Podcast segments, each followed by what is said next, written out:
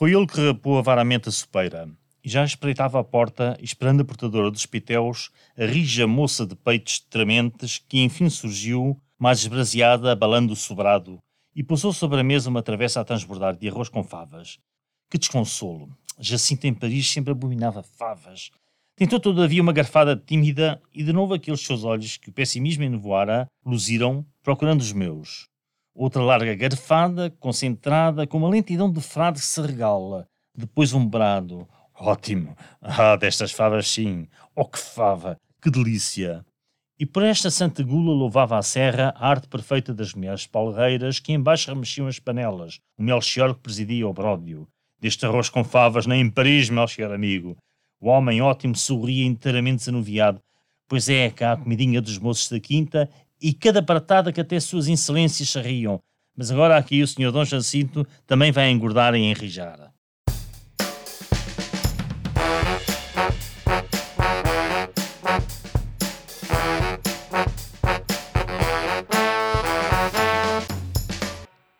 Olá, bem-vindos ao Contracapa, o podcast onde vamos falar de livros e leituras realizado na Escola Superior de Educação e Ciências Sociais do Politécnico de Leiria.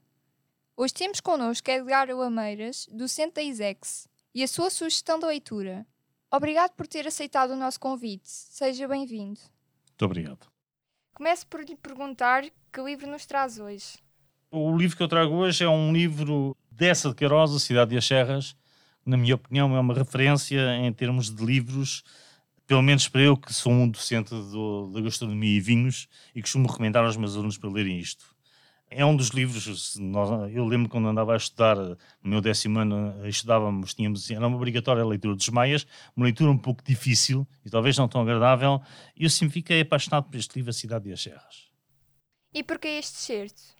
Esta é a história de um, de um homem que é o Jacinto. O Jacinto era um fidalgo, um homem 100% urbano, viveu sempre em Paris, mas de descendência uh, portuguesa. E ele, se autor, resolveu uh, ir viver para Portugal. Ou seja, veio cá a Portugal só para uma visita muito curta, porque os ossos dos seus tetravós iam ser trasladados para outro local. E ele resolveu vir e pediu a ajuda do Zé Fernandes, que era um amigo português dele, que também vivia com ele em Paris, que visitava frequentemente. Ele veio para Portugal pela primeira vez, depois de muitas peripécias da viagem, ter perdido todas as comodidades, todas as mobílias, todas as malas, 37 malas, se bem me lembro, e a essa altura ele ficou apaixonado por Portugal e não saiu de Portugal.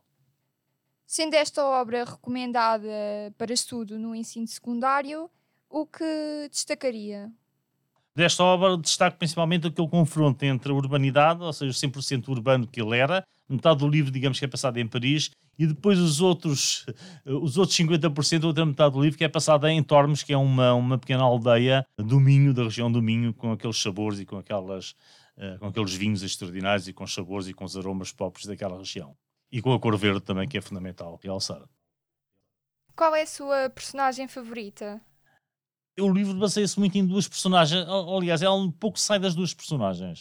Um é o Jacinto, que é aquele que eu há bocado estava a referir, que é aquele indivíduo que era 100% por urbano, mas depois optou pela ruralidade, optou pela, pelo regresso às origens. O Zé Fernandes, digamos que era aquele que era uh, eh, 100% rural, mas depois foi perdendo a percentagem da ruralidade e adotou muito Paris como a, a sua cidade.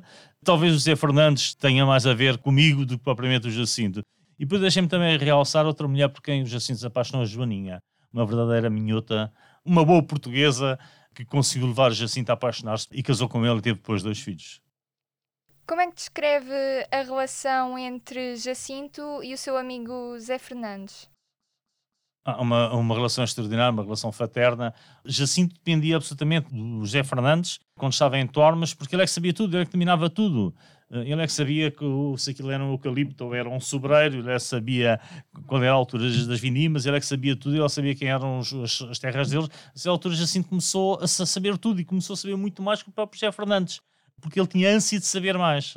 Aliás, não era através dos livros que ele queria saber, que era a aprendizagem dele, uh, que ele aprendeu, digamos, em Paris, que ele sempre seguia os livros, e, deixou os livros, abandonou os livros e começou a se dedicar à cultura popular e a perceber como é que as coisas sucediam na Terra empiricamente. E em relação a essa de Queiroz, o que é que gosta mais no autor? Olha, a minha opinião, essa de Queiroz é terrível de ler. Eu vim-me atrapalhado, eu vim-me atrapalhado para estudar os maias e tinha uma leitura extremamente difícil, uma leitura extremamente rebuscada Mas neste aspecto, neste livro, ele tinha um conhecimento perfeito do que, é que era a cidade, do que, é que era o campo. Não sei se ele era um homem de campo, aliás, ele viveu também aqui em Liria. Eu não sei se ele era um homem de campo ou não, mas ele sabia perfeitamente e conhecia perfeitamente o ambiente que se vivia no Minho, para estar a descrever. E esse conhecimento, eu acho que os livros, no outro dia estava a ler um artigo sobre um, um grande escritor, escritor que é desenhador, o RG, o autor do Tintim, e ele nunca chegou a sair da Bélgica. Ou seja, ele conhecia todos, ele escrevia sobre todos, escrevia Tintim na Rússia, Tintim em África, Tintim não sei onde, mas ele conhecia tudo, tudo, tudo através dos livros. E é extraordinário como é que essas pessoas conseguem inteirar e conseguem eh, conhecer outros locais, outras cidades e outros países sem nunca terem sido o próprio local. Uh, certamente o Essa Queiroz podia ser um bocado misso, mas sem dúvida também conhecia a realidade, porque ele ia à realidade, ele ia à terra e ele conhecia também a, a aldeia. Esse livro fez uh, com que viajasse nele? o que ele me faz mais este livro é deixar-me deixar bem disposto. Não é um livro que eu admiro, não é um livro que eu acho um livro extraordinário, só que é um livro que eu leio e deixa-me bem disposto. Eu acho que os livros também têm que fazer isso. Há pessoas que se sentem bem dispostas a lerem coisas que os deixam mal dispostos, eu sinto-me bem disposto a ler coisas que me deixam bem disposto. Quer dizer, a pessoa tem a sua perspectiva de ver as coisas, tem a sua perspectiva de interpretar a, a, a leitura, não é? Eu, ao ler este livro, deixa-me bem disposto, faz-me sentir e retomar um pouco a ruralidade que cada um de nós tem. Repare, nós em Portugal nós somos muito, muito rurais, quer dizer, nós temos as cidades, grandes cidades, mas temos uma realidade muito grande também. E, e, é isso que estamos a verificar, é que as pessoas estão novamente a voltar às origens, as pessoas querem novamente voltar às aldeias, as pessoas querem se conhecer novamente, as pessoas querem conhecer a sua identidade. A identidade está na terra, não é nas cidades. Há alguma mensagem no livro que se possa aplicar eh, aos dias de hoje? Olha, eu mensagens, eu, eu costumo dizer que os livros, nem, os livros nem os filmes têm que ter mensagens não, não tem que ter mensagem. Mas, aí, mas isto que, que, que, eu estou a verificar aqui, isto que eu estou a ler, é aquilo que eu vejo nos jornais quando vejo que a população, com esta coisa da pandemia que sucedeu, está novamente a voltar às aldeias. Isso não é uma mensagem, mas é a constatação e a verificação de novo de um facto que estamos a verificar e estamos a ver as pessoas a voltar também às aldeias. Mas, na minha opinião, em termos de mensagens, acho que não tem que haver mensagens nos livros, cada pessoa busca a sua mensagem.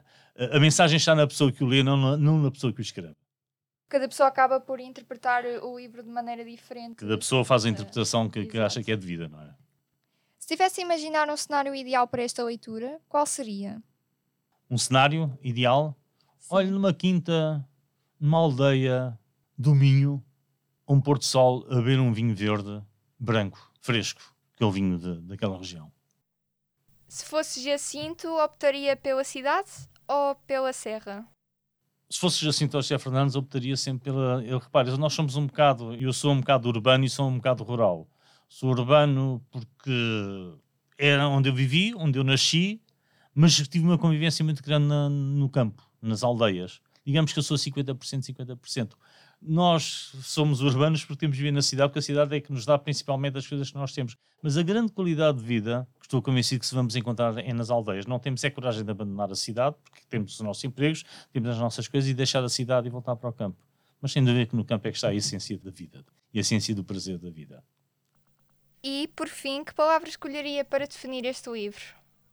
Uma palavra que já disse duas ou três vezes aqui: ruralidade.